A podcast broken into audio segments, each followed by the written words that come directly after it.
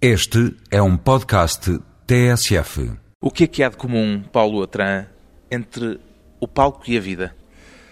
No meu caso, uma grande paixão. Só.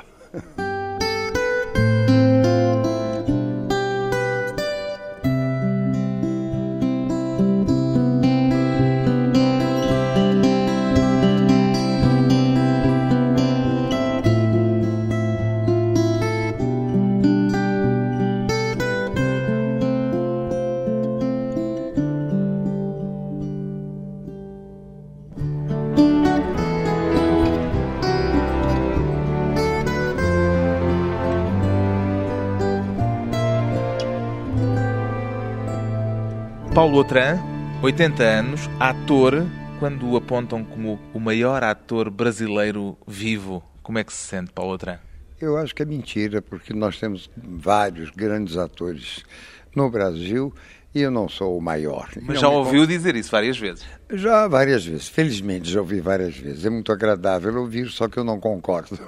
A revista Isto É reuniu aqui há uns anos um painel de especialistas para eleger os brasileiros do século, do século XX, bem entendido, e no topo da lista categoria de artes cênicas apareceram um ator e uma atriz. A atriz Fernanda Montenegro, o ator Paulo Outram. Ainda se surpreende quando distinguem assim? Você sabe, eu não faço teatro para esse tipo de surpresas, não é? Teatro para mim é um prazer, compreendeu? Eu escolhi essa profissão, tive a sorte de descobrir a tempo a minha profissão, a minha verdadeira vocação. E se eu continuasse advogando, como eu advoguei durante sete anos, eu acho que hoje seria um desses velhos mal-humorados, rabugentos, porque é muito triste você levar a vida inteira trabalhando numa coisa que você não goste. E eu tive a sorte de descobrir a tempo o teatro. E de Então- ser descoberto no teatro. Também conta o facto de ser reconhecido. O que me interessa é fazer bem, é executar bem o meu trabalho. É isso que eu gosto. A minha vaidade toda eu dirigi para isso, para ser um bom ator. Os prémios não o envaidecem? Os prêmios me dão muitas alegrias, sim, muitas. Ganhei vários, mas não me mudaram a maneira de ser absolutamente. De todos os prémios que já recebeu, qual é o, o mais importante para si pessoalmente?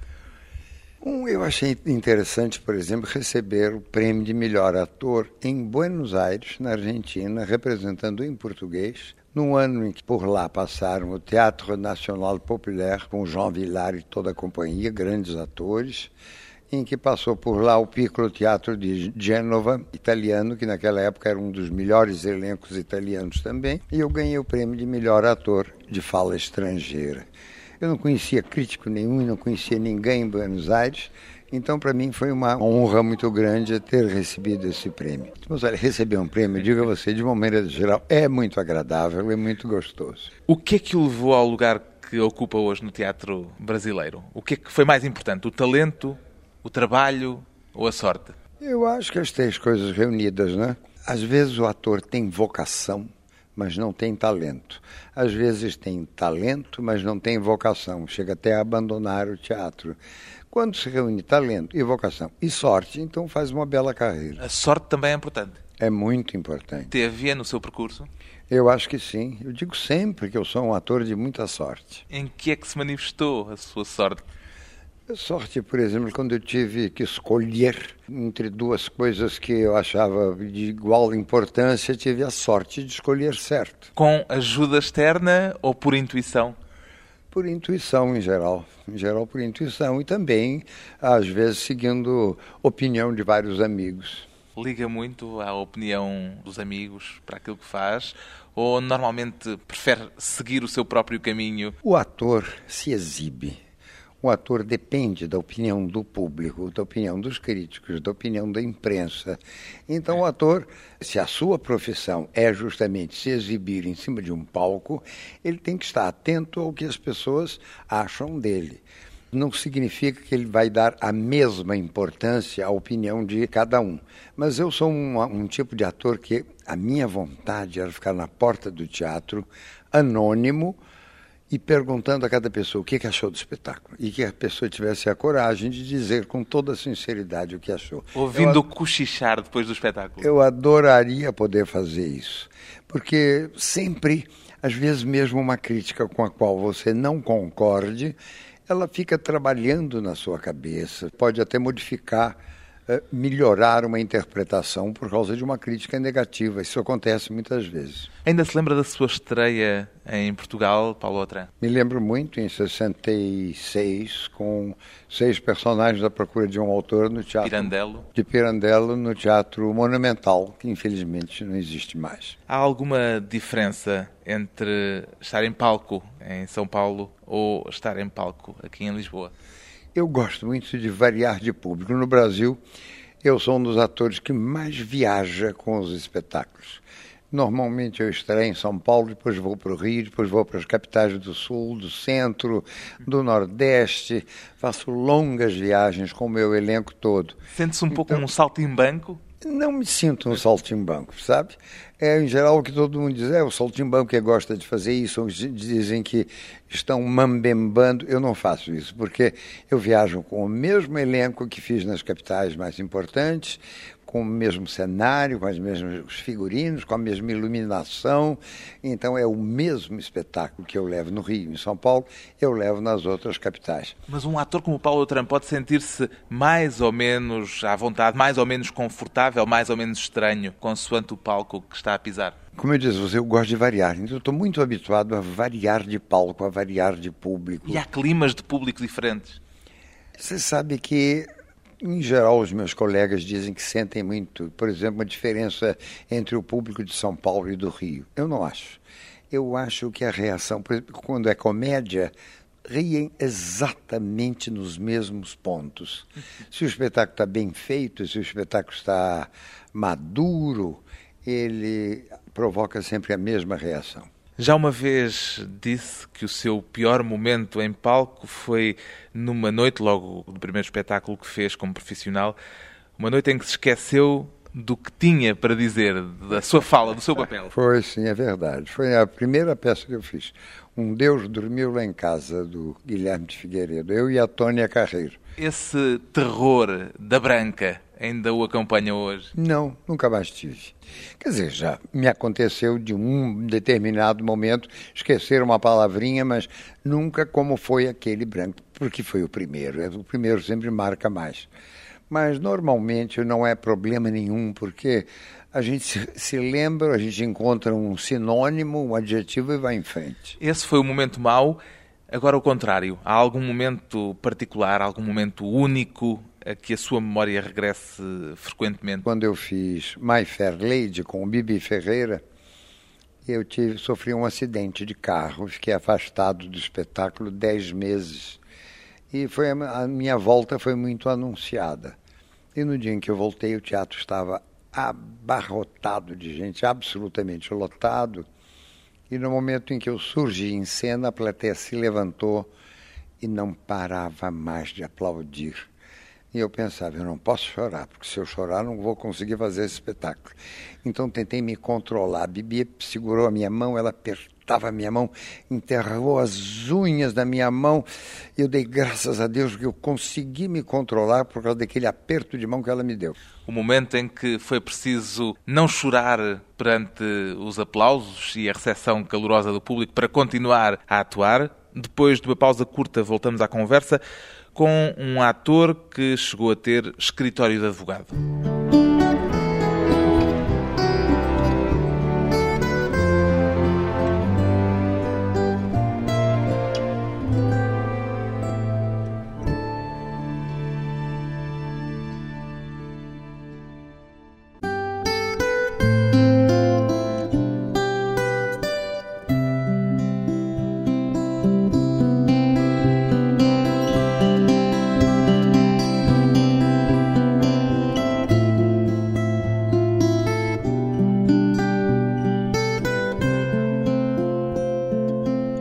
De regresso à conversa com o ator brasileiro Paulo Otran, que antes de ser ator profissional foi advogado, mas que antes de ser advogado já tinha a paixão do palco. Qual foi o primeiro papel que representou Paulo Otran? O primeiro que eu fiz na minha vida, eu tinha sete anos e pouco, foi o papel do diabo. Do diabo? é. A minha irmã mais velha escrevia uns pequenos esquetezinhos, umas ceninhas, e meus primos, minhas primas e minhas irmãs, nós representávamos em casa. Então, a primeira vez que eles me incumbiram de um papel era justamente o demônio. Por alguma capacidade especial sua? Não, porque como ele não falava nada, acho que foi exatamente pela minha incapacidade, porque eu era muito pequeno. Acontece que vendeu a alma até hoje a esse diabinho do teatro. Ao teatro, sim, talvez. A sua irmã escreveu mais peças ou esse foi um, um caso Não, único? Ela, depois que eu comecei a fazer teatro, ela fez teatro amador uns tempos, mas logo parou. O Paulo Outrano, no entanto, também experimentou, também escreveu as suas peças. Eu escrevi quando eu tinha 11 anos. Eu escrevi uma peça que se chamava As Onças da Jamaica. E cá entre nós, até hoje, eu não sei se há ou não há onças na Jamaica. Provavelmente não haverá. Mas De que é que tratava? Tratava de uma senhora, na minha descrição no texto, bem velha, de mais de 30 anos. Para mim, 30 anos Mais de era, 30. era o máximo da velhice possível. E essa senhora tinha uma sobrinha, que para mim era uma moça feita, de 15 anos, e um piloto tem uma pane no, no avião, é obrigado a descer na fazenda dela, na Jamaica, e se apaixona pela filha. Porque quando os dois se veem, o piloto e a mocinha, imediatamente eles se apaixonam. Se olharam e já se apaixonaram. Tem final feliz e tudo. Enfim, uma grossa porcaria. Chegou a representá-la? nunca, nunca. Ainda guarda o texto. Não, infelizmente adoraria ler, reler isso. O que é que faz de uma peça de teatro uma peça de teatro que lhe apeteça representar? O que é que o atrai, o que é que o chama num texto? A inteligência do autor, a sensibilidade, a graça, ou as ideias principalmente do autor. Eu gosto muito de variar, não é? Eu faço tragédia, drama, comédia, sátira. Eu que não canto fiz os dois musicais de maior sucesso no Brasil, que foram o My Fair Lady, justamente, e O Homem de la Mancha também. Então eu gosto muito de variar. Depois de fazer um drama, eu procuro uma peça bem leve, comédia divertida. Depois de fazer a comédia, eu fico louco outra vez para fazer um texto mais, mais sério. Eu gosto de variar. Já fez tantos papéis. Há algum, algum grande papel que não fez e desejaria ter feito? Teatro é uma profissão abençoada, porque em todas as idades você tem sempre uma enorme quantidade de personagens da sua idade para fazer. Então, ainda há muitos personagens velhos que eu ainda não fiz, graças a Deus. Mas ao longo deste percurso, há assim alguma grande personagem que não tenha passado pelo seu repertório e Olha. tinha desejado ter feito? Eu já tirei totalmente da cabeça fazer Romeu, sabe? Acho que não dá mais. e vários outros, e muitos outros. Mas, por exemplo, do Shakespeare ainda não fiz o Shylock, que é um personagem que não tem idade, eu poderia fazer. Mas não- ainda não chegou essa oportunidade. E qual foi o papel com que mais se identificou de todos os que já fez? Eu digo sempre que o papel com quem eu mais me identifiquei pelas ideias do personagem, não pela história, absolutamente, não pelo enredo da peça, foi o personagem que o Arthur Miller escreveu na peça After the Fall, depois da queda.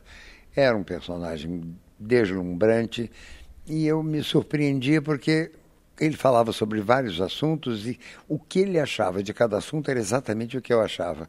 Se eu tivesse que escrever sobre aqueles assuntos, eu diria o- as coisas que o Quentin dizia também sobre a violência, sobre a dificuldade do relacionamento de Isso ajuda ou dificulta na construção de uma personagem? Depende. Eu acho que todos os papéis são muito difíceis. Para mim não existe papel fácil e papel difícil. Nem em novela? Todos são difíceis.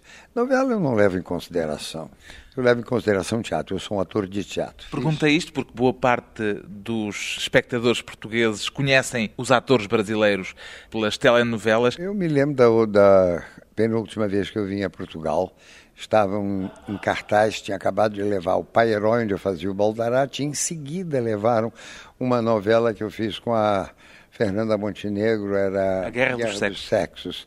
Então era difícil andar na rua, porque todo mundo era gentil comigo, eu queria autógrafo, queriam que eu beijasse os, os miúdos.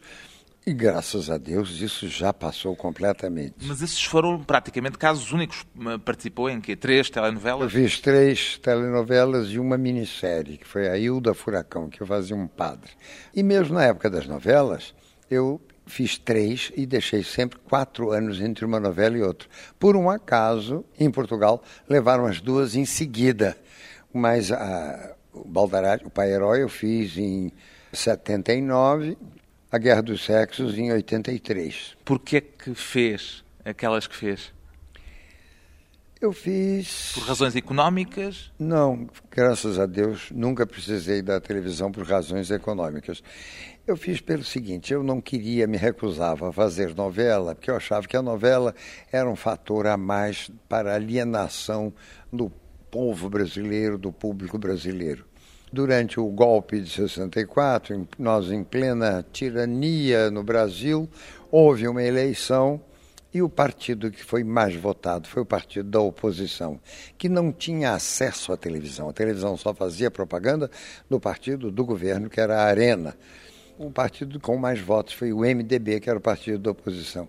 Aí eu percebi que a televisão tem uma influência muito superficial. Ela pode influir na moda que as moças usam, em coisas assim superficiais.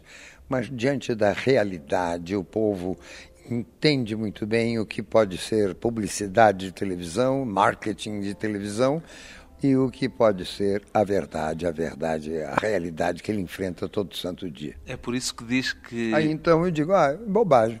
Todos os meus colegas estão usando esse veículo tão bem, eu vou. Eu aceitei, aceitei fazer primeiro. Arrependeu-se?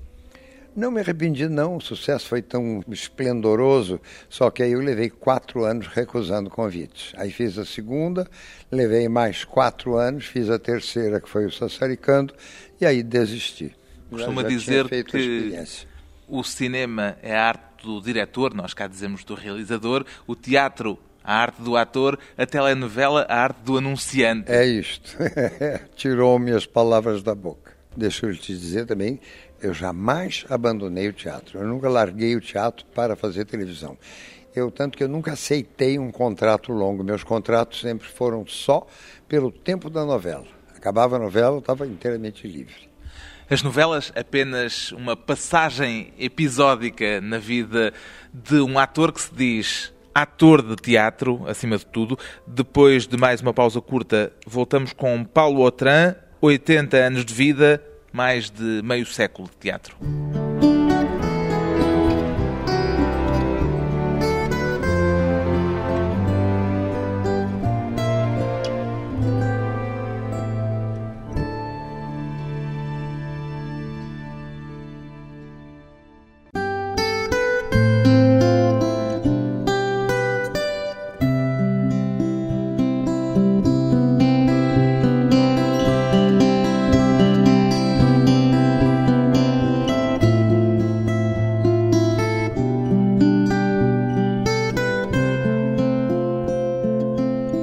Convidado hoje para a conversa pessoal e transmissível o ator Paulo Otran.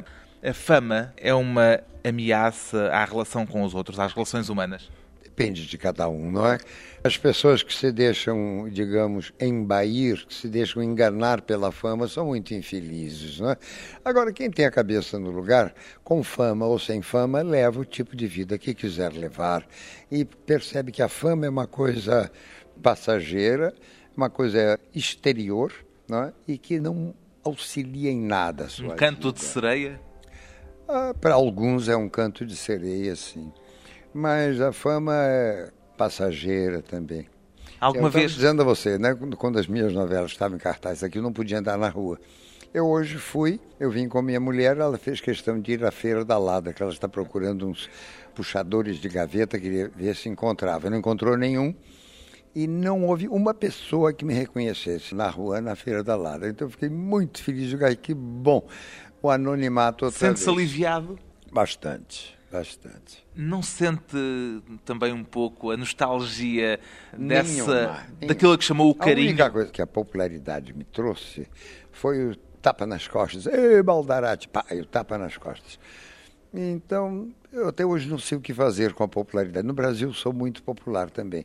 Eu sempre lotei teatro antes de fazer novela. Depois de fazer novela, continuo, graças a Deus, lotando o teatro. Então, eu não sei o que, que a popularidade me trouxe a mais e não sei o que fazer com a popularidade. É agradável quando você entra numa loja e é bem atendido porque as pessoas reconhecem, são amáveis com você.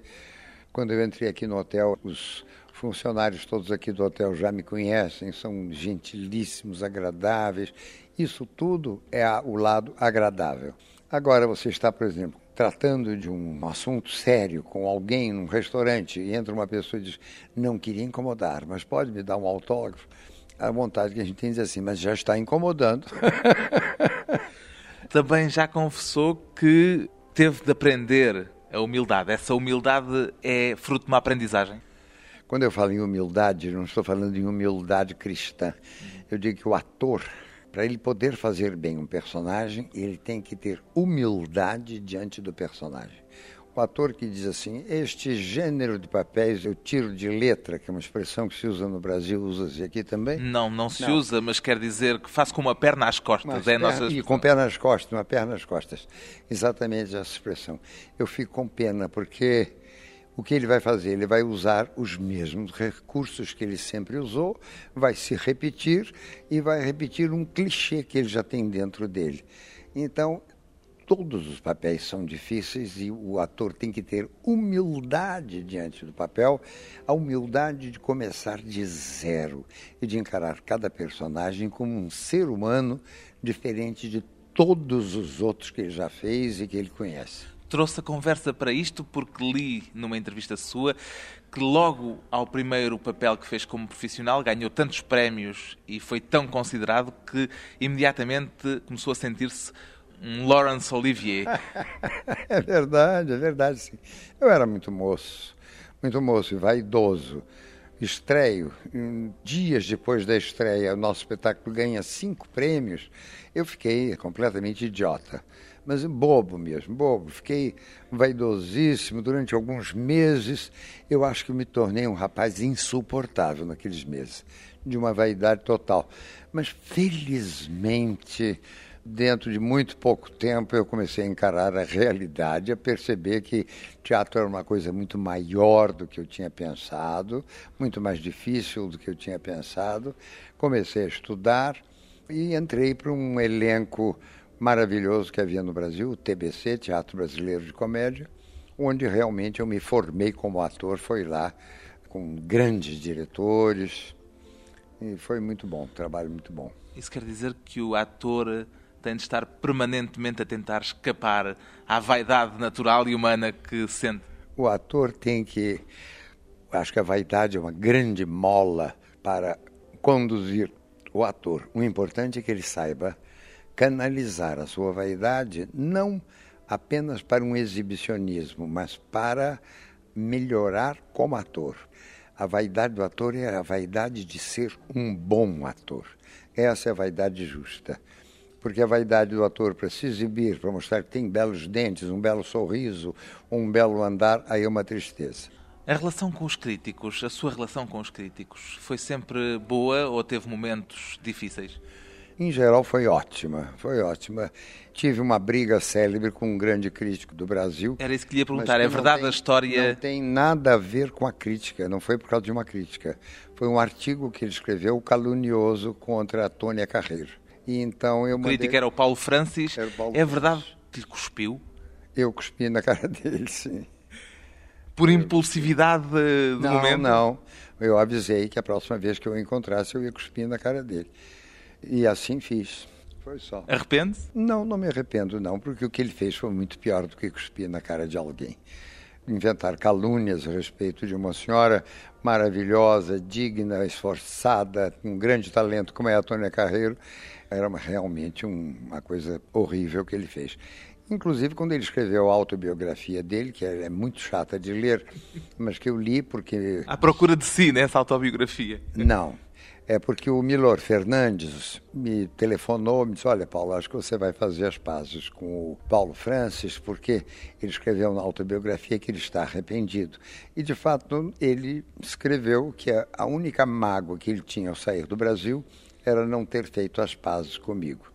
Mas ele, ele, conta que o artigo que ele escreveu não havia razão para ele escrever aquele artigo, foi um mal-entendido que houve da parte dele, mas termina dizendo: mas jornalisticamente o artigo estava bem escrito. Então eu acho que ele não se arrependeu nada, não o perdoei nunca. Mas isso já são assuntos passados, isso tudo tem o quê, meu Deus? Mais de 40 anos. O que é que a idade lhe ensinou, Paulo Outram? É ensinou uma frase que o Sócrates descobriu muito antes de mim. A única coisa que eu sei é que nada sei. Li numa entrevista sua uma frase em que dizia que é uma burrice revoltarmos-nos contra a idade. Aceita a idade com resignação ou com orgulho, no seu caso? Eu acho que a, a primeira frase está certa. Revoltar-se contra a idade é uma bobagem, não é? Só há uma maneira de viver mais, é envelhecendo. Então eu quero ficar muito mais velho do que já estou, porque eu gosto muito da vida, gosto muito de viver. Com tantos anos de experiência no palco e na vida, subscreve a frase de que a vida é um palco? Todo mundo representa, né? Todo mundo sem perceber, na vida real representa você quando está sozinho no seu quarto. Você é uma pessoa, quando você encontra a primeira pessoa dentro de casa, você já se modificou um pouco. Quando você encontra o seu primeiro amigo na rua, você é outro. Então todo mundo representa. Agora, dizer exatamente que a vida é um palco, eu acho que é apenas um lugar comum. O palco e a vida, as duas paixões de Paulo Atran, o ator brasileiro, de regresso agora a um palco português, ao palco do São Luís, em Lisboa, com variações enigmáticas, de hoje em diante até 29 de dezembro.